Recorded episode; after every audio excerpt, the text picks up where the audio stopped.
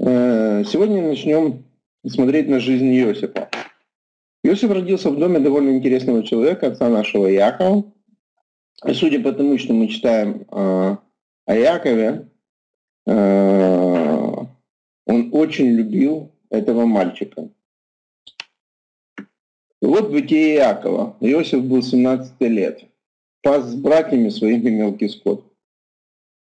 Представляете, что такое бытие человека, который сразу же говорит о том, что мальчику было 17 лет. Мы знаем, что он ждал его достаточно долго и отделял или выделял его больше, чем всех остальных своих детей. Знаем о том, э, что произошло, как он им подарил цветные одежды. И из-за его отношения, в общем-то, к из-за его отношения к этому ребенку в семье сложились специфические отношения между братьями, в общем-то, непростые отношения у него были и между женами. И Яков не стеснялся э, высказывать свое отношение к младшему сыну и любимой своей жене, показывая это отношение всем остальным. И представьте себе картину, когда Яков готовился к встрече с Исавом, и он свое отношение к домочадцам выразил таким образом, что поставил рабыни детей их впереди, а Лею и детей ее позади, а Рахель и Иосифа самым последним. Ну и, в общем-то, мы знаем, читая э, библейскую историю, чем закончилось такое отношение или демонстрация такого отношения по отношению к одному ребенку, одной жене, что его сыновья, в общем, в частности, Рувим, Симеон и Леви, некоторые поступки, которые выказывали ответ как бы их под, э, отцу на его отношение к младшему сыну. И э, закончилась эта история печально. Между братьями знаем о том, что его продали в рабство. И когда его продали в рабство, его судьба тоже не была простой. И сегодняшняя недельная глава, я буду начинать разбор ее с Бытия 42 главы, 21 стих. Говорили они друг другу точно, мы виноваты из-за брата нашего, потому что мы видели страдания души его, когда он умолял нас, но мы не послушали, зато и нашло на нас это горе. В общем-то, а, здесь братья помнят о том, что они сделали по отношению к своему брату, Спустя много лет эта история про продажи его в рабство. И дальше мы знаем, что он попадает в дом Патифара. Там тоже непростая ситуация происходит в доме Патифара. Как это ни странно, незаслуженно его опять садят э, в тюрьму. Он попадает в тюрьму. В общем-то, не, будучи при этом не сильно виновным, или, скажем так, невиновным вообще. И в тюрьме тоже все складывается для него, в общем-то, неплохо. Он становится вторым человеком. Э, предсказание снов. И потом он выходит э, из тюрьмы. И дальше мы уже картину, когда он возвращается, становится вторым человеком в Египте, и у него появляется жена и дети. И здесь все как бы становится хорошо. В общем-то, жизнь удалась, второй человек в Египте, и нарек Иосиф имя первенцу Монаши, потому что Бог дал мне забыть все мое мучение и весь дом отца моего. А, другой, а другому нарек имя Ефраим, потому что Бог сделал меня плодовитым в земле страдания моего. Итак, здесь начинается разбор этой, или как бы разбор одной из мыслей, которую мы можем прочитать в этой недельной главе. Представьте себе человека, который называет своих детей такими странными именами. забыть мучение и весь дом моего отца. Э, что бы это значило? Забыть дом отца. Здесь идет речь, пожалуй, о том, что человек помнит о том, что Э, произошло на протяжении 20 лет с ним. Он рождается в доме, где его любят. И где он ребенок, которого папа, в общем-то, достаточно долго ждал, отделяет его от всех остальных детей, и он растет ну, в принятии отца и непринятии братьев. Но дальше в 17 лет с ним случается нечто, что он попадает в рабство. И дальше на протяжении в общем-то, 20 лет он уже находится в Египте, 13 лет из которых он проводит в тюрьме, в 30 лет он предстает перед лицом фараона, и 7 лет изобилия он уже как бы является вторым лицом э, в Египте, но все равно помнит все, что произошло с ним в доме его отца. И когда рождается ребенок, он говорит, что Бог, Он меня возвеличил для того, чтобы я забыл все мучения в доме моего отца и, в общем-то, дом моего отца. Нужно понимать, что родители не выбирают. Мы рождаемся в какой-то... Мы рождаемся в какую-то семью и находимся в этой семье. Нас кормят, поят, одевают, обучают. Ну, одних хорошо, других не очень хорошо, или не так хорошо, как хотелось бы. И мы являемся частью семьи, в которой родились. Но достигая определенного возраста, мы уже можем делать осознанный выбор, чтобы быть частью этой семьи или не быть частью этой семьи. К сожалению, мы попадаем, ну, узнаем иногда о таких ситуациях, что дети уходят из дому и не хотят больше носить имена своих, э, фамилии своих родителей или меняют свое имя. То есть они не хотят себя отождествлять с тем домом, в котором они родились. Это, ну, как бы вопрос уже, мы касаемся вопросов самоотождествления. И это уже добровольный выбор человека, с кем он себя отождествляет или с каким обществом он себя отождествляет. И здесь мы перейдем уже, сейчас секундочку переключу слайд. Мы перейдем к посланию к Ефесянам и поговорим немножко о том, с каким обществом мы себя можем отождествлять или не отождествлять на сегодняшний день. Послание Ефесянам нам говорит, что вы были в то время от Христа отчуждены от общества израильского, чужды заветов, обетований, не имели надежды и были безбожниками в мире. Здесь говорится о том, что некоторое общество было, которому кто-то из нас, может быть, а, относится, потому что не все из нас, которые сегодня общаются, они родились евреями. Да? Часть из нас – это люди, которые были некогда язычники и, соответственно, были далеки от общества израильского. И что-то произошло в наших жизнях. Да?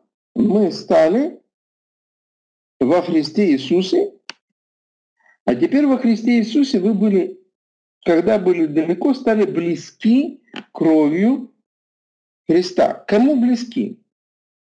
И здесь вопрос в чем?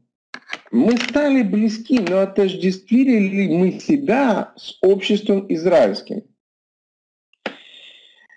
Э, о чем идет речь?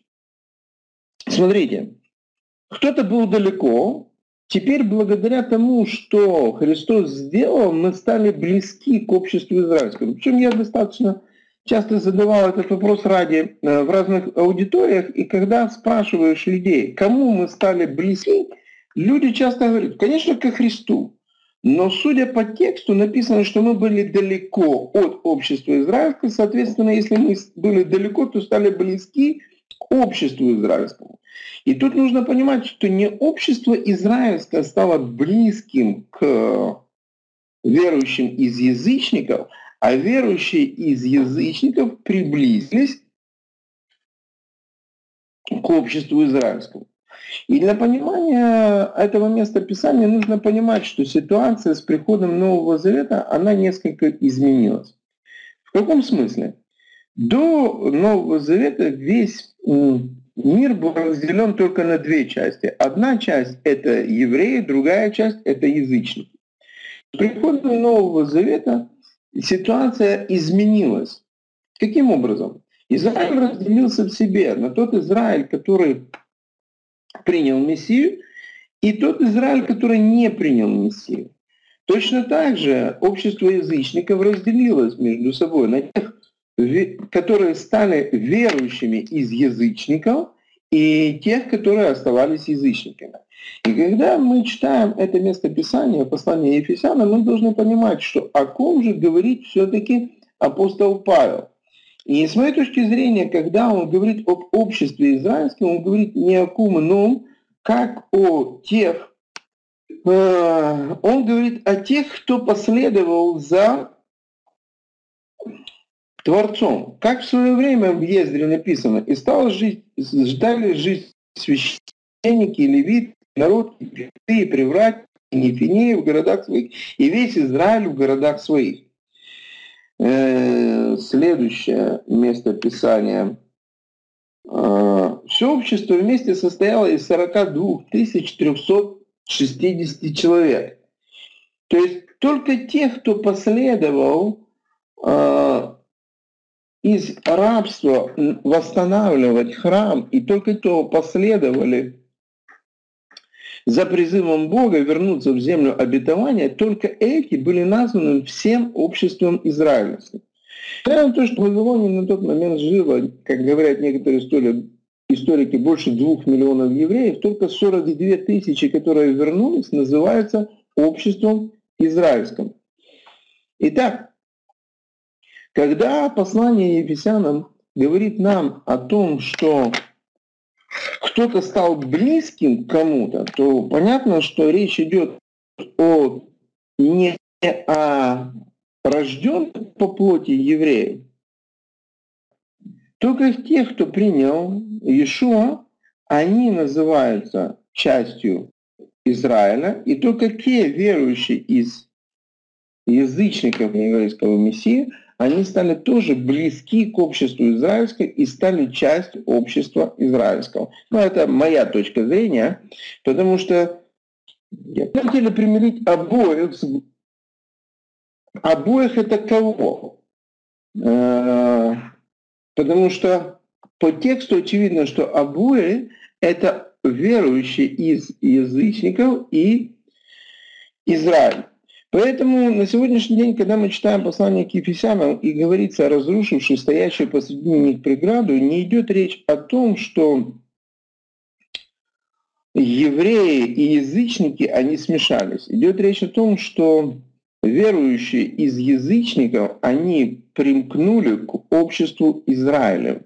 И он сделал нас близкими в одном теле, примирив Обоих это верующих из язычников и верующих в Машеха из евреев. И здесь очень важный вопрос, который можно сегодня задать себе. Отождествили ли мы себя, как верующие из язычников, с обществом Израиля? И в чем выражается наше отождествление? Как бы размышляя над этим, нужно понимать, что такое быть частью семьи какой-то. Это разделить судьбу этой семьи. Мы понимаем, что сегодня это определенный вызов. И в истории церкви, и в истории Израиля этот вызов э, принимали, но потом отбрасывали друг друга, не выдержав этого вызова. О чем я сейчас говорю? Первая церковь состояла исключительно из верующих иудеев. И приблизительно на протяжении 20 лет в церкви не было ни одного верующего из язычников. Первый верующий из язычников – это римский сотник Корнилий, который жил в Кесарии Ирода. До этого вся церковь, она была иудейской. С того момента мы видим, что в церковь начинает идти достаточно большое количество верующих из язычных. Времени начинается гонение, и начинается гонение на евреев. И тогда верующие из язычников говорят, послушайте, мы не евреи, нас знать не надо, мы верим вообще по-другому. При этом верующие из евреев такого сказать не могут, потому что они, в общем-то, будучи частью общины, они остаются евреями. Когда начинается гонение на э, христиан, гонение на христиан, верующие евреи, э, иудеи говорят, послушайте, нас не надо гнать, потому что мы не христиане, мы иудеи. И в этой ситуации верующие евреи в Машех, они могут этого сказать, потому что они являются частью, в общем-то, этого общества. И верующие из евреев, которые приняли своего Машеха, помещаются как бы между двух огней. Они и там вроде как бы не приняты, и здесь не пришлись ко двору. И вот здесь э, церковь, она отмежевывается от евреев, от еврейского народа и уже становится неким телом Христа, но при этом не отождествляя себя с э, уже с еврейской составляющей. Э, можно ли войти в еврейское общество на определенных условиях? Кто знает? Ну, это обряд, называемый гиюр. Очевидно, что можно. Да, правильно. Э, принимает ли э, еврейское общество смешанные браки? Да, нет, но на самом деле я думаю, что этот ответ был. Запрещены смешанные браки, об этом и шла речь. Выше, что смешанные браки в иудаизме, они запрещены. Вас не сочетают э, с партнером, который не является иудеем или не перешел в иудаизм. То есть закрытое это общество. Изгоняет ли из, э, из своей среды общество людей, которые публично э, отрекаются от иудаизма? Очевидно, что да. И если мы посмотрим на христианское общество, то это общество, которое принимает людей только на определенных условиях. Понятно, да? Мы говорим о том, что любой грешник, он может войти в это общество через покаяние. Точно так же в христианстве запрещены смешанные браки. Точно так же, э, если вы отрицаете доктрины этого общества, вас это общество отрицает. Другими словами, получается очень простая картина. Два этих общества, как иудейское, так и христианское, организованы по одному и тому же принципу. Вы можете в него войти, вы можете в нем оставаться. Запрещены смешанные браки, но оставаясь в этом обществе, вы должны соблюдать условия, и правила этого общества. Да, ну как бы сами условия различны, но нужно понимать, что принцип один и тот же. И христианство, и иудаизм – это открытые сообщества, в которые можно войти только на определенных условиях, приняв эти условия или отождествив себя с этим обществом. И вот это вот как бы основная мысль отождествления, она должна для нас стать как бы достаточно важной, потому что вопрос, отождествил ли я сегодня себя с еврейским обществом? Кто-то может сказать нам, да, нет. А, мы сказали о том, что общество Израиля это верующие в Мессию евреи. Но также нужно понимать, что обетование, обетование еврейскому народу остается, и это общество рожденных по плоти, потомков Авраама, Ицхака и Иакова, оно тоже является нашим обществом, нашими братьями. И э, когда мы читаем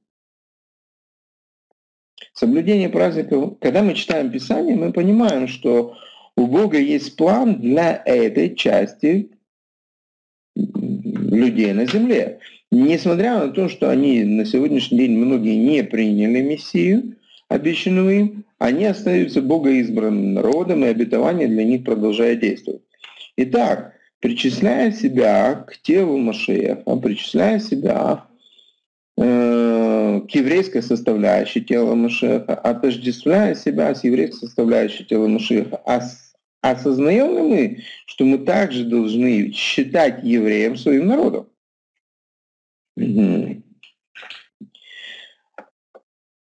Э, есть достаточно большая проблема с частью отождествления себя с этим народом. И зачастую люди отождествляют себя народом Израиля внешней частью. Заигрывают, в общем-то, с иудаизмом, начиная жить внешне или внешне походить на тех людей, которые исповедуют раввинистический иудаизм. Я думаю, что отождествление себя с народом — это отождествление прежде всего себя с судьбой этого народа. И на сегодняшний день неважно, считают ли нас э, они своими. Важно, считаем ли мы их братьями. И этот вопрос на, на этот вопрос более важный, потому что на сегодняшний день глядя в историю э, церкви, мы можем сказать, что церковь, она сделала достаточно много для того, чтобы отвернуть от себя дом Израиля, дом Иуды. Церковь, э, в общем-то, не совсем хорошо отнеслась на протяжении всей истории к э, евреям. И понятно, что лозунги антисемитские этого нашего Господа убили, они, в общем-то, слышны сегодняшнего дня, к сожалению, и евреи хорошо это помнят. И поэтому, когда мы говорим о том, что мы приняли Машеха, для большинства евреев мы христиане, и когда мы об этом говорим, то уже естественное отторжение возникает, и поэтому они не будут считать нас частью своего народа. Здесь э, понятно, в общем-то, отношение евреев к тем, кто назывался христианами и делал страшные ужасы, в общем-то, на протяжении достаточно большой истории церкви. И здесь евреи занимают странную достаточно позицию. Ты можешь быть кем угодно, гомосексуалистом, лесбиянкой, извращенцем, и при этом остаешься евреем, но стоит ли тебе признать Машехом Иешуа, то ты перестаешь быть евреем. Достаточно странная позиция. Но она была продиктована, в общем-то, историческими реалиями. Но о чем я хочу сказать? Я хочу сказать, что вопрос для верующих из евреев, он намного проще. Потому что мы являемся частью э, этого народа, хотим мы этого или нет, мы уже родились в этом народе. Для верующих из язычников они стали близки к этому народу. Э, и когда речь идет о преграде, то идет речь о преграде, которая стояла в храме и которая была разрушена делом Иешуа. И вот в каком плане. Э, вопрос в чем? Было 13 колен вообще в Израиле. Э, я не оговорился, их было действительно как бы 13, потому что колено Ефрема и колено Манасии, мы о, нем, о них сегодня будем говорить, они были названы сыновьями Израиля. А колено Иосифа как такового нету, оно разделилось на два. И поэтому в Израиль был разделен на 12 земельных наделов, а колено э, Левия, оно не получило своего земельного надела. И если мы будем читать, то мы узнаем, можно сказать, что в Израиле было, у Израиля было 12 сыновей, рожденных от него, но колено Иосиф, оно было разделено на два, и он как бы получил пальму первенства, потому что Рувим, он не получил благословения первенца, и мы видим, что благословение первенца он получил Иосиф, потому что двойной земельный надел в земле Израиля. отождествления нужно понимать, что все э, евреи, принявшие Машеха, они были, естественно, э, оставались частью Израиля.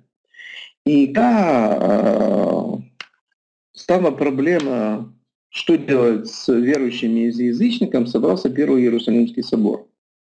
И когда собрался Первый Иерусалимский собор, это 15 глава книги Деяний, то по долгому рассуждению апостолы решили не затруднять обращающихся из язычников, но сделали несколько постановлений, которые как бы позволительно было им э, сделать, чтобы часть, э, стать частью первой общины. И здесь э, нам нужно обратиться к некоторым историческим источникам. В частности, нужно понимать, что вот эта формулировка, которая была принята на Первом Вселенском соборе, она в точности соответствует обряду Гиюра второго храма, времен второго храма. И если вы почитаете эти источники, вы узнаете, ну, в Талмуде написано, что достаточно сказать было несколько тяжелых заповедей, несколько не умножать речей. И если человек был согласен принять на себя ответственность стать частью Израиля, зная об этих э, заповедях и ответственности, его немедленно нужно было обрезать. По истечении определенного времени, когда заживала плоть, этому человеку преподавали твилу или водопогружение, после чего он становился природным, наравне с природными евреями. И когда мы читаем постановление Первого Иерусалимского собора, оно действительно такое. Не делайте, э, ну, не вкушайте крови, удавливания, не делайте того, чего не хотите себе, избегайте блуда, и если вы согласны, то ну, все, вы стали частью этого общества. И единственное, чем отличался этот гиюр от э, того гиюра э, иудейского, который был на тот момент, это отсутствие обряда бритмилы и отсутствие обряда обрезания. И из-за этого был конфликт, потому что ну, нужно понимать, что иудеи не обращали Э, в некую новую религию христианства всех остальных. Они обращали людей в то, во что они верили сами, то есть в иудаизм, мессианский иудаизм, э, в лоне которого они находились. Это были евреи, которые исполняли закон, посещали храм. Э, они верили просто в Мессию. И они обращали не в другую, не в новую веру, а в свою веру, которая, в общем-то, являлась верой отцов. Они не изобретали новой веры или новой религии под названием христианство. И обращая верующих из язычников в мессианский иудаизм или в библейский иудаизм, возникал определенный конфликт с той частью евреев, которые не приняли Машеха. Какой конфликт? Они говорили, послушайте, есть определенный путь, в котором люди входили в наше общество. Этот путь был понятен. Принятие или отождествление себя с нашим обществом, обряд бритмилы, обряд твилы, и вы становитесь полноправными членами общества. На сегодняшний день, ну или на тот момент во времена второго храма, апостолы и епископа решили изменить этот обряд и убрать из него часть, достаточно важную для евреев, это э, обряд бритмилы. И другими словами, э, евреи говорят, послушайте, мы не согласны, вы делаете их частью общества, но не так, как это было принято до этого момента. Из-за этого возникает уже среди евреев мессианских и среди обычных евреев, исповедующих иудаизм, возникает достаточно серьезный конфликт. И Павел писал в послании, что за что меня гнать, если бы я проповедовал обрезания. То есть, ну, как бы конфликта не было бы, если бы Павел обращал в иудаизм тем путем, который был до этого. И, в общем-то, эти люди отторгались э, частью иудеев, не принявших Мессию, по одной простой причине, потому что они не проходили стандартный обряд Юра через Бритмилу, в том числе как бы через Бритмилу. Поэтому э, первые верующие, они э, как бы отождествляли себя с обществом Израиля, они становились частью этого общества. И э, среди евреев был определенный конфликт только из-за пути, каким они становились частью этого общества. Но по сути, э, первая э, община принимала их, и они становились для них такими же верующими, такой же частью тела Машеха, как и природные евреи, принявшие Мессию. дальше, когда составляющая верующих из язычников становилась все больше и больше и больше и больше, когда ко времени Константина церковь отвернулась вообще от еврейской составляющей, тогда начались достаточно большие проблемы, и многие вещи из язычества, они пришли в историческую церковь. Но когда мы говорим о теле Машеха, то нужно понимать, что, в общем-то, мы составим единое целое. И когда речь идет о разрушении преграды, Бог говорит о том, что часть отделения, которое было до того момента, она исчезла. Ведь если вы стали прозелитом или гером, то приходя в храм, вы доходили до определенной стены, отделяющей внешний двор от двора народа, и природный еврей, он мог проходить дальше, а геры, они должны были оставаться в этом дворе внешнем и не имели права пройти в двор народа. И когда люди читают место Писания и думают о разрушенной преграде, то нужно понимать, что Бог воздвиг преграду определенную между евреями и язычниками. И эту преграду никто не собирался разрушать, потому что был определенный путь, которым Э, верующий из язычников или гер мог войти в это общество. Он должен был принять на себя обязательство исполнять закон. И тогда он становился частью этого общества. Но была часть, отделяющая от всего общества, и вот эта часть, она называлась преграда. То есть человек на пути к Богу мог дойти до определенного момента, и он должен был остановиться, и только еврей мог пройти дальше, и только священник мог пройти дальше, и только первый священник мог пройти уже в святое святых. То есть был определенный путь, в котором могли идти евреи, опять-таки градация была, еврей, э, левит, священник и первосвященник. И э, здесь как бы геры, они были на ступеньки ниже, чем весь остальной народ. И вот эта преграда, она была разрушена. Бог пускает на сегодняшний день нас всех в свое присутствие. То есть, когда разорвана была завеса, Бог показал, что открыт свободный доступ к Нему всех верующих, как из евреев, так и из язычников. И нет никакой разницы на пути к Богу для еврея или не еврея. То есть все могут свободно приходить к нему через жертву Машеха. И вот эта преграда, она была упразднена. С другой стороны, было еще одно отличие, и это отличие, оно остается до сегодняшнего дня, но в будущем Э, пророк говорит о том, что и это отличие будет э, упразднено. О чем я говорю? Земля, она разделялась только между э, коленами Израиля. И никто, кроме евреев, не мог наследовать землю, и это было коренное отличие э, прозелитов или геров от природных жителей. То есть только еврей получал земельный надел в Израиле, и земля была разделена по коленам Израиля. И никто из внешних не мог никогда никаким образом наследовать землю в Израиле.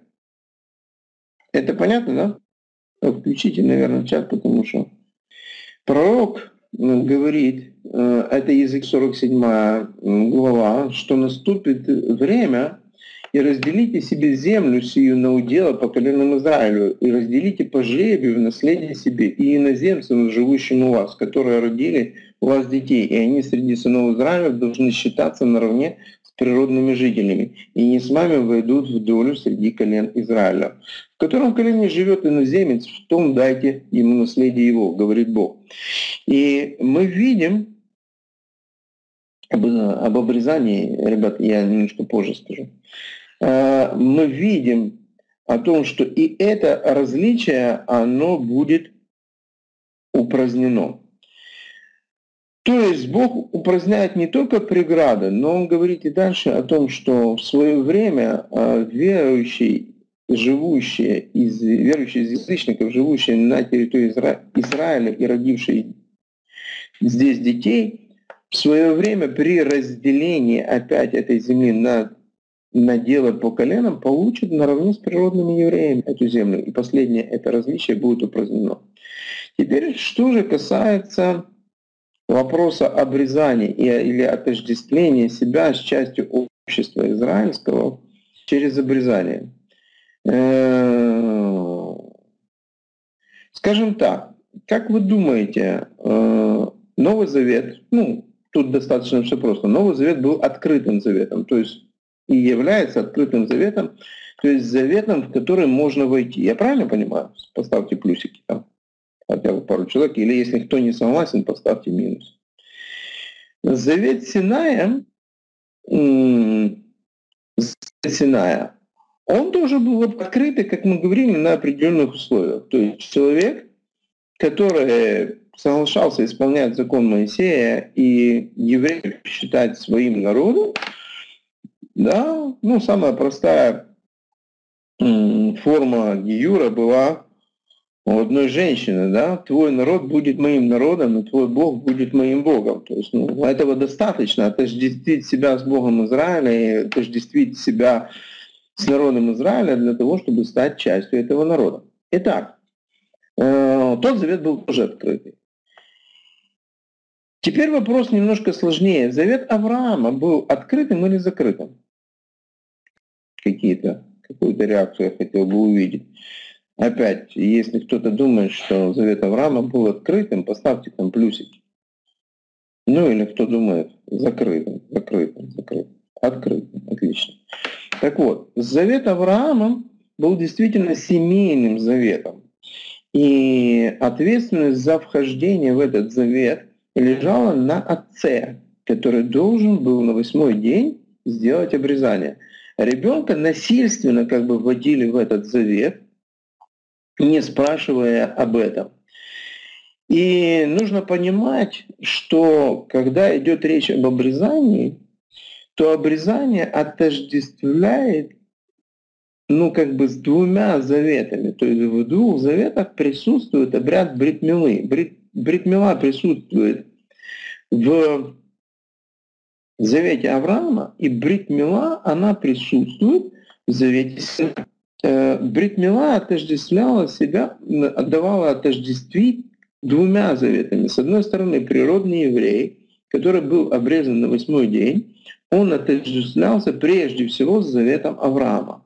Верующий из язычников, обращающийся в иудаизм, он не отождествлялся с заветом Авраама, он отождествлялся с заветом Синая.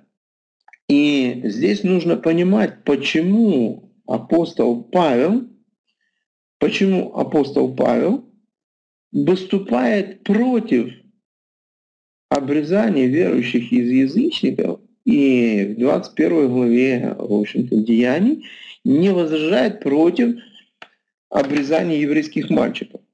Ну, может, он, конечно, боялся конкуренции, но с другой стороны нужно понимать, что завет Авраама, он действует до сегодняшнего дня. И это легко прочитать в послании Галатам, потому что приняли все обещанного духа верой, и в послании Галатов в 3 главе Павел как раз ссылается на обетование, данное Аврааму. И поскольку мы на сегодняшний день приняли этого обещанного духа верой, то мы приняли его только потому, что завет Авраама, он действует.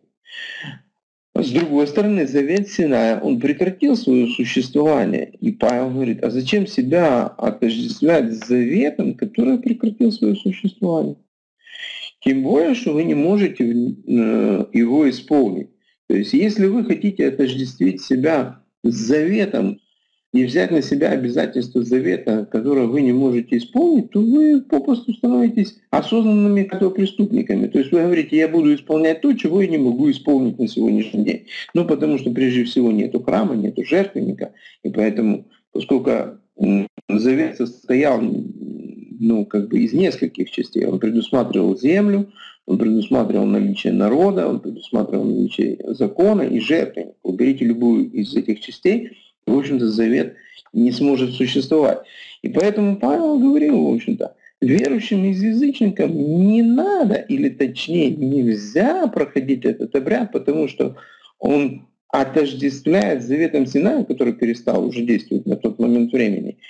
А заветом Авраама вы себя отождествить не можете, поэтому это абсолютно бесполезное занятие. Еврейские мальчики могут быть абсолютно спокойно введены своими родителями в завет Авраама, потому что он действует. А верующие из язычников могут быть обрезаны только потому, что ну, отождествляет себя не с тем заветом. И здесь вопрос, в общем-то, отождествления, он остается актуальным до сегодняшнего дня. Являясь частью общества израильского, мальчики еврейские могут проходить обряд обрезания, который э, ну, по желанию родителей ну, для них ну, в общем-то, проводить, вводя их в завет с Авраамом, исполняя повеление, которое Всевышний дал Аврааму. С другой стороны, верующие из язычников, ну, абсолютно зря э, будут это делать, особенно если они будут это делать, э, вкладывая какой-то духовный смысл, отождествляя себя просто не с тем заветом, абсолютно зря это делают. Если они берут на себя обязательство исполнить завет Синая, то они этого не смогут сделать. Я ясно выразился? Как-то откликнитесь, пожалуйста. Угу. Отлично. Итак, это определенный вызов на сегодняшний день. Отождествить себя с народом. И нужно понимать, что мы внешне навряд ли сможем себя отождествить. Особенно это касается верующих из язычников мы не сможем себя отождествить с э, той частью рожденных по плоти иудеев, которые исповедуют раввинистический иудаизм. Мы попросту будем там не приняты. Э, с другой стороны, мы должны понимать, что это наши братья, и мы призваны к тому, чтобы служить нашим братьям, которые еще не познали пути спасения. И мы должны быть готовы к тому, чтобы разделить судьбу этого народа. Потому что, в общем-то, я думаю, что мы находимся на пороге тех времен, когда церковь будет испытана своим отношением к евреям. Потому что на сегодняшний день мы знаем волну антисемитизма, которая ну, ярко поднялась э, сегодня во Франции. И церковь будет испытана своим отношением к этим евреям, насколько они готовы послужить народу Божьему, насколько они готовы помочь этим людям переехать в Израиль. Насколько они готовы будут скрыть этих людей от погромов, которые могут начаться ну, в наши дни в Европе, как это ни странно звучит. То есть вот эта часть отождествления, она является наиболее важной. Или церковь скажет, ну так и не надо, это нас не касается, это не наши братья. И наше дело здесь очень важная часть как бы отождествление себя с судьбой народа. И мы знаем, что в период Великой Отечественной войны были люди, которые отождествляли себя, были короли, которые одевали желтые звезды, была страна, которая отождествила себя с этим народом. Понятно, что они не были евреями, понятно, что они не исповедовали иудаизм, понятно, что они внешне даже не пытались выглядеть так, как евреи, или вести еврейский образ жизни. Но эти люди сказали, послушайте, мы хотим разделить судьбу этого народа. И это не отождествление ли? То есть я говорю на сегодняшний день о том, что отождествление не должно быть внешним, отождествление должно быть таковым, когда мы готовы разделить судьбу народа. Это настоящее отождествление – это не только празднование праздников, это не одевание тфилита, цицит, это не зажигание свечей, это не отождествление себя. Если кто-то это хочет делать, это нормально, это не проблема. Но вопрос в том, что отождествление, оно прежде всего будет проверено потому, хотим ли или готовы мы разделить судьбу нашего народа. Вот это самый большой вызов, я думаю, который ожидает церковь. Итак, возвращаясь к вопросу, с которого мы начали, или к недельной главе, я хотел бы просто сказать еще некоторые слова относительно того, что думал э, Иосиф, давая э, такие имена своим. Звал своего первенца Манаша, ибо Бог обратил мне на благо все мои беды и беды дома отца моего. Вот как бы более точный или правильный перевод. И один из переводов имя э, Манаше, э, заставляющий забыть или не помнящий плохого. Потому что было бы странно давать имя ребенку, которое бы напоминало, наоборот, о том, что произошло в прошлом, и при этом желая забыть. И я думаю, что прежде всего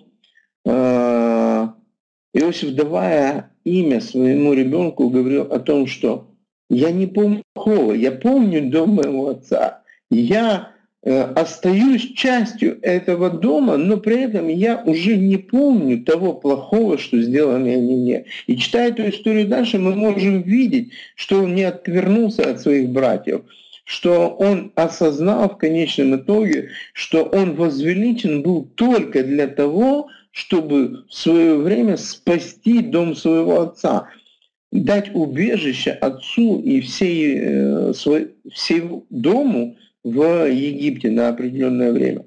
И поэтому, в общем-то, Ефрем и Манасия э, были приняты Израилем как э, его дети.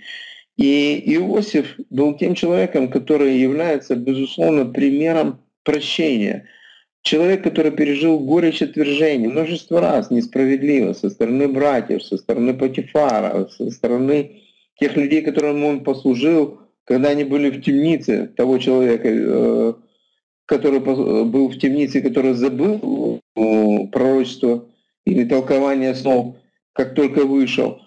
А, он мог бы быть самым огорченным человеком в мире, пройдя такое, пережив такое. Но этот человек является образцом прощения и принятия своих братьев.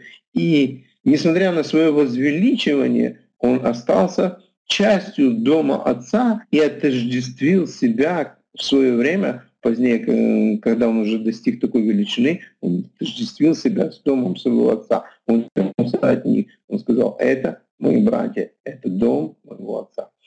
Вот такая вот история отождествления.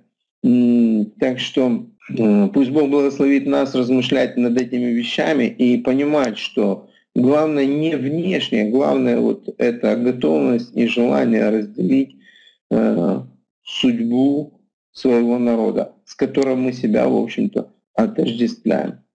Э, и если позволительно будет сказать, наверное, все, теперь я готов отвечать на те вопросы, которые у вас могут возникнуть или возникли в процессе того, как я говорил. Значит, смотрите, скажите, может ли верующий христианин брать в руки оружие?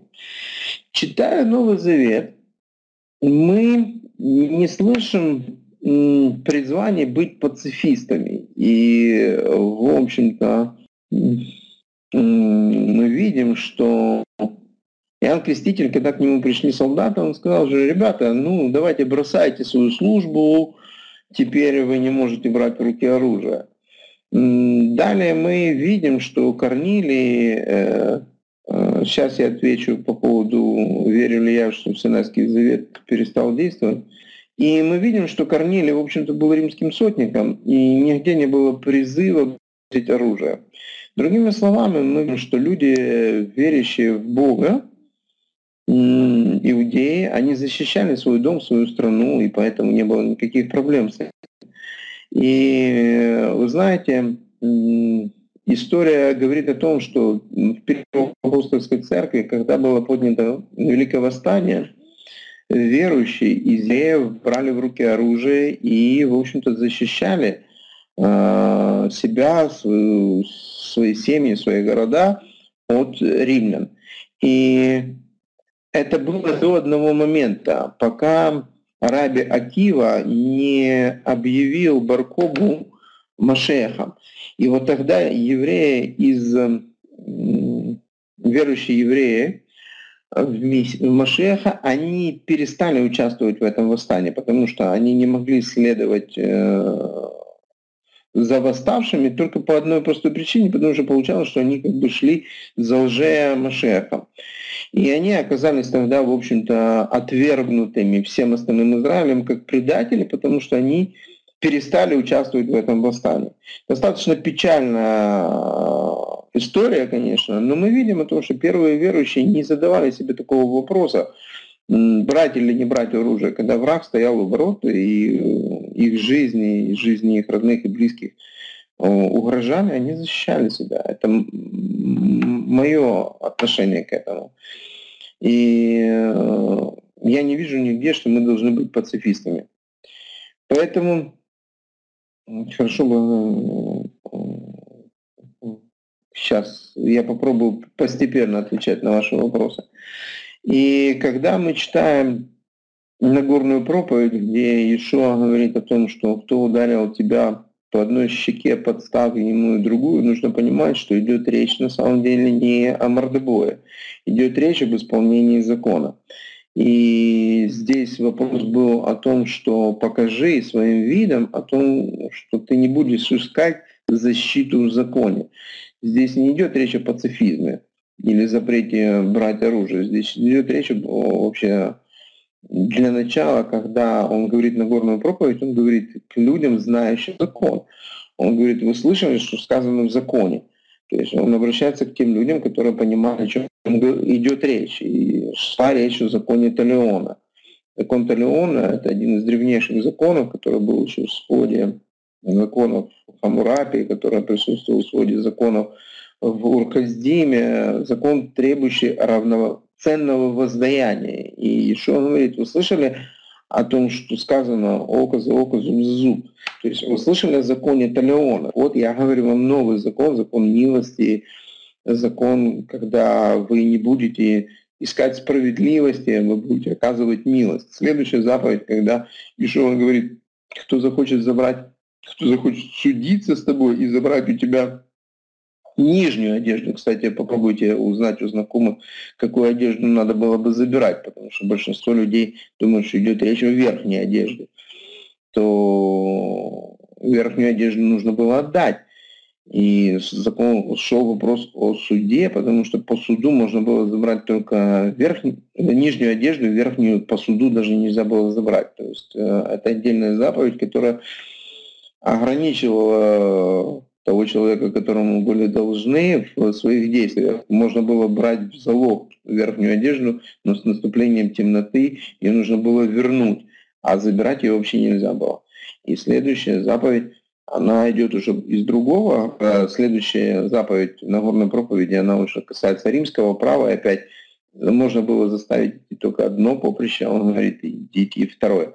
То есть здесь идет речь не о пацифизме и не о том, чтобы верующих сделать пацифистами. Идет речь о том, что мы должны являть милость. Действительно молиться за врагов. Но если враг пришел к нам в дом и угрожает жизни наших родных и близких, я думаю, что мы можем защищать себя и наших родных э, от вторжения.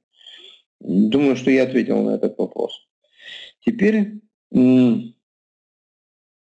теперь то, что касается вопроса Синайского завета.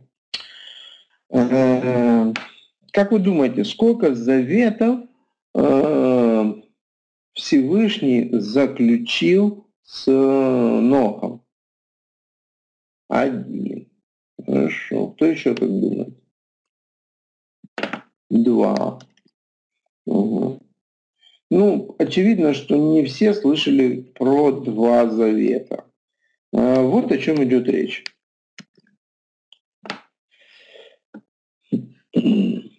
Идет речь о том, что Всевышний обращается к Ноху и говорит, я поставлю завет, войдешь в ковчег ты и сыновья твои, и жена твоя, и жены сынов твоих с тобой. Итак, идет речь о том, что был некий завет а, для Ноха и его семьи, о том, что они войдут в ковчег и останутся живы. И об этом завете нигде никогда никто не вспоминает. Уже все вспоминают о завете в 9 главе, когда Новых вышел из э, ковчега. И почему не вспоминается о том завете? Потому что он исполнился. То есть он достиг своей цели. И теперь смысл его существования прекратился. Э, было бы странно приходить Ноху и говорить, а помнишь, ты заключил со мной завет о том, что я войду в ковчег и пройду через поток. Ну, как бы. Конечно, помню, ты же вошел и прошел через него. То есть э, завет, достигший своей цели, он перестает просто существовать. Ну, такой мой взгляд на этот вопрос. Может кто-то согласится, может кто-то не согласится. И с моей точки зрения это был первый завет. Э, второй завет был уже заключен с Нохом и его потомками. Он был несколько расширен на э, потомков. Э, и он был расширен на зверей, животных, которые вышли с Нохом, и их потомков. Далее мы видим завет, и завет Ноха он существует до сегодняшнего дня, потому что а завет заключен был в литовании о том, что больше земля не будет погружена под воды, э, никто больше не утонет. И поэтому Бог, в общем-то, верен этому завету, и земля не будет больше под потопом, она просто сгорит. Но Бог он исполнит тот завет, который э, дал Ноху. Далее мы видим завет Авраама, который тоже действует до сегодняшнего дня. И далее мы видим завет Синая, и вот здесь есть определенная цель у этого завета. И читая Прикадыша, Новый Завет, мы читаем о цели этого завета, что он был дан до времени э, пришествия семени. И когда наступила полнота времени, в общем-то, цель была достигнута пришел Машиах, и, в общем-то, наступило время Нового Завета. И понятие Нового Завета как такового для евреев не являлось чем-то новым. Потому что если посмотреть на Завет э, Ноха, то Завет Авраама был новым по отношению к Завету Ноха, а Завет Ноха был старым уже по отношению к Завету с Авраамом. Завет Синая, соответственно, был новым по отношению к Завету а, Авраама. Завет Авраама уже был старым, ну, уже неудобно говорить, каким же был завет Ноха тогда.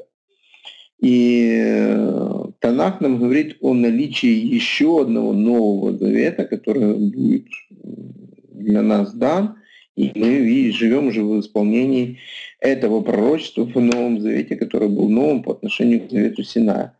Но в отличие закон Моисея вечности, я понял. Хорошо, сейчас секундочку. Брал ли Господь в руки оружие? Так, сейчас секунду. Э, я понял, что придется вернуться к тому. Нет, э, Ишуа не брал в руки оружие, чтобы стать на защиту своего народа. Если мой Господь не брал в руки оружие, так возьму ли я оружие, если я Христов? Нет, Виктор, э, еще раз. Я не призываю вас брать в руки оружие. Это первое. Второе. Я сказал свою точку зрения, свое понимание никоим образом не пытаясь навязать э, его вам. Если вы считаете, что вы не должны брать оружие, то следуя э, словам Нового Завета, все, что не по вере, грех, то вам, соответственно, и не стоит брать в руки оружие, потому что, взяв в руки оружие, вы будете грешить. Но я бы вам ну, как бы не рекомендовал навязывать свою точку зрения другим и отстаивать свою точку зрения. То есть Скажем так, если вы считаете, что вам не надо брать оружие, ну не берите. Но оставьте за теми людьми, кто считает возможным защищать свой дом и семью, такое право тоже. Хорошо? В каком завете находитесь вы? Ну, мне казалось, что я нахожусь в Новом Завете. Да, каждый поступает по удостоверению своего ума. Точно. Э, итак, возвращаясь к завету, и закону Ноаха, а, извините, Маше, который был вечным. Ведь закон Маше был вечным. Скажите, пожалуйста, Люба, э, меня интересует такой вопрос. Вы разделяете понятие завет и закон? Но вообще здесь присутствующие считают, что два разных слова – завет и закон. Да, разделяйте. Скажите, пожалуйста, я говорил о завете Маше или о законе Маше? О завете. Если я говорил о завете, то почему решили поговорить со мной о законе? Ну, просто так. Или вы э, решили задать вопрос по ходу моего рассуждения? Тогда объясню точнее. Хорошо, окей. Нужно понимать, что завет понятие несколько более широкое, чем э, понятие закон. А когда мы говорим, Виктор, я согласен с вами. Еще раз. Вам брать э, оружие в руки не надо. Еще раз. Не нужна ненависть человеку для того, чтобы э, убить кого-то. Знаете, люди, которые убивают, не всегда не ненавидят. Они просто делают это иногда по роду службы. И не обязательно испытывать при этом ненависть. Нужно понимать, что люди не совсем корректно понимают заповедь «не убить», а, которая, кстати, дана была в законе Ноха или в 9 главе книги Берши. А, шла речь о произвольном убийстве. Когда мы читаем Завет Сина или, Завет, э, или Закон Моисея, то мы видим, что за определенные преступления этот э, закон полагал убийство личности, нарушившей закон. И не говорится о... И, слушайте, я вам рекомендую в чате не вести полемику на, это, на эту тему. Э, для этого можно вывести отдельный чат, отдельное время, когда ну, как бы подискутировать. Данный формат он не, предлагает, не предполагает дискуссии между участниками. Давайте я попробую сформулировать точку зрения. Опять с ней можно согласиться, можно не соглашаться. Навязывать я не буду. Просто я вам скажу такую простую вещь. В том завете можно было убивать, и это была ответственность за принятие, на принятие решения, возложенное на судью. И судья, ну, принимая это решение, он не должен был ненавидеть этого человека. Он должен был принять решение в соответствии с тем законом, который был предусмотрен по процедуре. Этого человека надо было вывести за стан и побить камнями. Ну, как бы вот так. И при этом ну, никого не интересовало, какую, какое чувство вы испытывали. Ненавидели вы этого человека или любили его. То есть, ну, его надо было убить. То же самое, ну, как бы не шла речь о ненависти, когда Израиль создал тельца, и левиты за один день зарезали 3000 своих братьев. То есть не шла речь о ненависти, они только что вместе, ну, как бы были братьями, они как бы радовались, и тут они стали. Да, это был закон. Это был закон. Не-не-не, еще раз. Мила, остановитесь. Я сейчас попробую сказать свою мысль до конца. Нужно понимать, что завет понятие несколько шире, чем понятие закон. Завет, он включал в себя народ. Первое, с которым был заключаем завет. И если нету народа, если нету народа, то нету завета. Второй момент. Нужно понимать, что была определенная территория на земном шаре, э, которая являлась частью этого завета. И закон предусматривал, в общем-то, поведение народа вне этой земли, даже такие заповеди были. То есть Всевышний знал о том, что на определенном этапе истории Израиля мы будем жить за пределами этой земли. И была часть, которая говорила об этом. И, то есть земля – это необходимое условие завета, потому что земля – это земля обетования, и она необходима для исполнения этого было завета. То есть завет заключался с народом и проживающим на определенной территории в этой земле. Далее был закон. Вот, далее был закон Моисея. Закон Моисея, он был тоже частью завета. И последняя часть необходимая, это был жертвенник. То есть куда надо было приносить жертву. Уберите любую часть из э, этих четырех названных, и вы не сможете, в общем-то, исполнить Э, этот завет. вы не сможете исполнить закон, а вы знаете, что не исполнивший одну заповедь, извините меня, не исполнил весь закон. Тогда получается, что не исполнив весь закон, вы не исполняете и завет. Ну, существует определенная проблема с исполнением этого завета при отсутствии ну, при проживании не на территории Израиля, Израиля, это период рассеяния, да, и на сегодняшний день при, даже при проживании на территории Израиля, при отсутствии жертвенника на том месте, которое Бог определил для него. И поэтому мы можем сказать, что ну, завет не выполнен. Что касается закона, что касается закона. Большинство из нас знакомы с римским правом, и в основу большинства государств положено римское право. При этом самой Римской империи давно нету как государства. Принципы остались. А самого свода законов, ну как бы сам свод законов есть, но он не действует, потому что того государства под названием Римская империя нету. Но принципы римского права, они есть. Точно так же мы можем сказать о законе Маше. А заповеди они открывают вечные принципы. И вечные принципы, они остаются вечными. Но сами заповеди вы не можете исполнить. Но принципы при этом вы должны исполнять и не нарушать. Человек вступает... Я, я объяснил свою мысль, как она была понятна или требует еще продолжения? Человек вступает в заветное отношение, исполняя заповеди Божьи. Но завет отменил закон Божий. И что такое грех? Завет – это договор. Если вы исполняете мои заповеди, будете благословены. Если не будете... А, значит, давайте так. А, закон Божий. Я вам сейчас приведу пару мест Писания, для того, чтобы вы понимали, о чем идет речь. Достаточно интересное место Писания из Нового Завета. И, э, к сожалению, большинство людей, мягко говоря, понимает с точностью да наоборот то, что здесь написано. Сейчас я объясню, о чем идет речь. Я сейчас озвучу некоторую мысль, а вы, пожалуйста, скажите, согласны вы с ней или нет. Значит, на основании этих двух мест Писания, ибо закон производит гнев, потому что где нет закона, нет и преступления.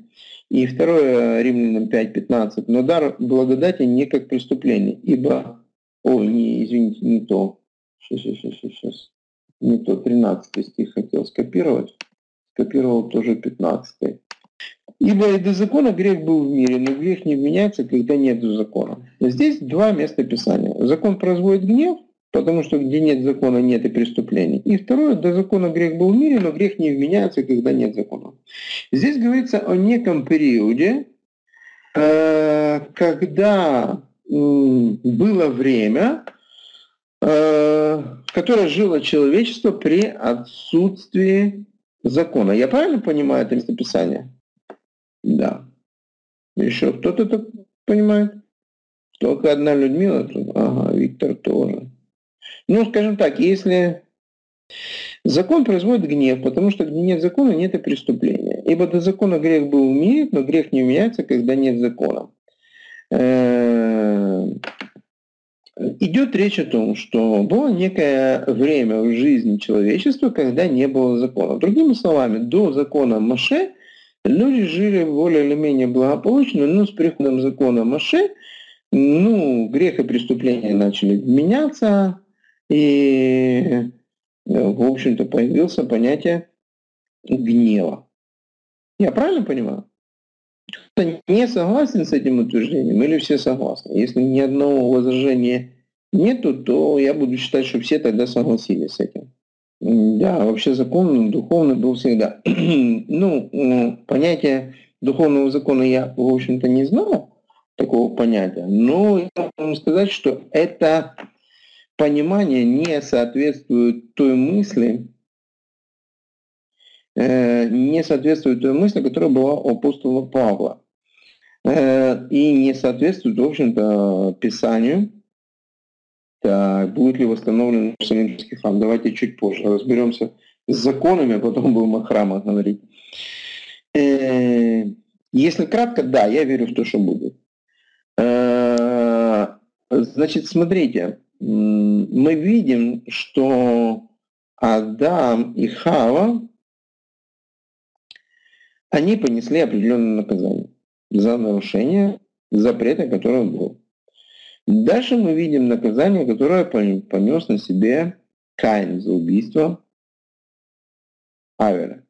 Далее мы видим, что ответственность за преступление против истины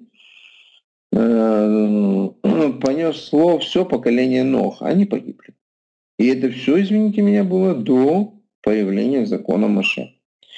Я бы сформулировал все-таки так, читая послание к э, римлянам с первой главы, там говорится о том, что без закона они будут судимы по закону совести. Не по духовному закону, а по закону совести.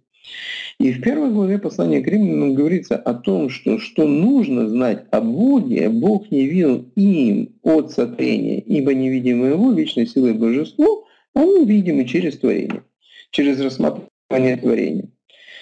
Итак, любое слово Творца, обращенное к творению, предполагающее последствия, является законом для творения. И когда Всевышний обращался к Адаму, он говорил, не ешь, потому что. Следовательно, это был закон. Да, вы абсолютно правильно понимаете, что он знал, Каин, потому что уже было понятие греха, потому что уже было преступление против закона. И здесь достаточно просто все видно, когда мы читаем шестую главу книги Берешит, когда Бог говорит о том, что всякая плоть извратила свой путь на земле. Извратить можно, зная только э, как правильно. Вы не можете извратить что-то, не зная, как это правильно. И поэтому извращение – это осознанное действие против правила, и которое несет за собой, конечно, наказание. Поэтому человечество, а, очевидно, получило с самого начала дар под названием совесть. И вторая глава послания апостола Павла к римлянам говорит о наличии совести в человеке, которая судит его дела и его поступки. И Бог будет, в общем-то, тоже судить человека на основании этого. Поэтому э, здесь написано, что если бы было так, то этого бы не было. Другими словами, 4 глава 15 стих апостола, э, послания к римлянам апостола Павла и 5 глава 13 стих говорит о том, что на самом деле не было такого времени на земле, когда не было закона. Закон производит гнев, потому что где нет закона, нет и преступления. А преступления, извините меня, были, начиная от Адама. Почему было преступление? Потому что был закон. И под законом в мире, но грех не вменяется, когда нет закона. Но извините, грех вменился, потому что был закон. И грех вменился Адаму, грех вменился Каину, грех вменился поколению Ноха и дальше многим другим. Грех вменялся. Почему он вменялся? Потому что был закон. И он бы не вменялся, если бы не было закона. Но закон был. И поэтому, когда мы говорим о законе, то мы подразумеваем закон, который был открыт человеку и прежде всего был помещен в совесть. Дальше закон был формализирован в нескольких заповедях для Ноха и более широком смысле закон был дан, опять-таки, Маше. Говоря о законе Маше и о том законе, который был принят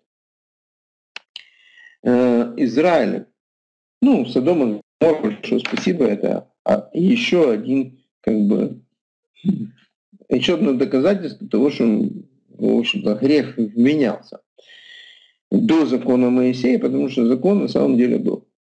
И когда мы говорим о законе, то нужно понимать, что закон в виде можно или нельзя – это детство. И закон, он открывает некие принципы, а вот принципы, они вечны. И закон, в общем-то, нужен как воспитатель или где-то водитель ко Христу. Он открывает понятие греха, формализует понятие греха для многих людей. И И иногда люди уже с сожженной совестью не понимают краев, ну им говорят, извините, так вот же закон. И читая новозаветнее послание, мы видим о том, что первые верующие из язычников, ну, мягко говоря, берегов не видели. И им приходилось э, писать, не обманывайтесь, братья, пьяницы, прелюбодеи, убийцы, царство больше Божьего не наследует. Евреям в голову не могло прийти, что данной категории населения каким-то образом могут наследовать Царство Божие. А язычники, жившие в том мире, они думали, что все нормально. Ну, нужен был закон, который формализован, им показывал, ребят, вот так нельзя. Вот, ну, как бы приходите, учите мочать. Это старая история, опять, э, э, Гилеля и Шамая, когда пришел один из э, язычников к Шамаю и спросил, можешь ли рассказать весь закон, стоя на одной ноге. Но он взял палку, побил его и выгнал. Тогда он пришел к Гилелю с тем же самым вопросом. Гилель сказал, да без проблем, стал на одну ногу и сказал, возлюби Бога все, силой, все крепости и разумением, он говорит, и не делай другим, чего не хочешь себе. Ну, я думаю, знакомая фраза для многих. После чего он стал на обе ноги и пришел и сказал ему, приходи и все, учи, все остальное, это комментарий. То есть в этих двух заповедях отражен величайший принцип, который Бог использовал при даровании нам закона Маше. Кроме одного, как вы относитесь к такому высказыванию, сейчас нам Ветхий Завет не нужен. Ну, скажем так, вы имеете в виду Завет Синая или книгу под названием Ветхий Завет? Если говорить о том, что Э, ну, Ветхий Завет название достаточно некорректное, я бы сказал Танах, да, это та часть, которая потолще, да, но высказывание «нам Танах не нужен» с моей точки зрения весьма странно звучит. Почему? Потому что Танах, он ну, содержит в себе некую информацию, да, скажем, о событиях прошлого, пророчества, которые исполнились, и пророчества, которым предстоит исполниться. И, ну, в общем, я верю, что Танах — это слово Творца, данное человечеству, которое содержит вот как бы скажем так, три такие части, которые можно так характеризовать. События прошлого, пророчества, которые исполнились, и пророчества, которым предстоит исполниться. Это как бы так. А, когда мы открываем книгу, которая потоньше, то тогда мы можем прочитать события, которые когда мы читаем книгу, которая потоньше, нужно понимать, что она содержит события прошлого, пророчества, которые исполнились, и пророчества, которое предстоит еще исполниться. И, в общем-то, я верю, что это тоже слово Творца, обращенное к своему творению. То есть это Слово Божие. И принципиально, но не, мягко говоря, не является. Сейчас я тут читаю. Иначе как э, э, Евангелия писались для евреев, повествовательная форма того, что пророчество исполнилось, но большинство посланий было написано на самом деле к язычникам, которые заблудились, э, не имея части под названием э, Танах. Если у вас цель исполнить то из закона Моисея, что без храма можно исполнить. Нет, цели у меня такой нет. Друзья, э, время нашего вебинара мне как бы устроительное, а говорят, подошло к концу. Я благодарю вас за ваши вопросы, ваше терпение и благословение. Так, явство, я понял, давайте будем...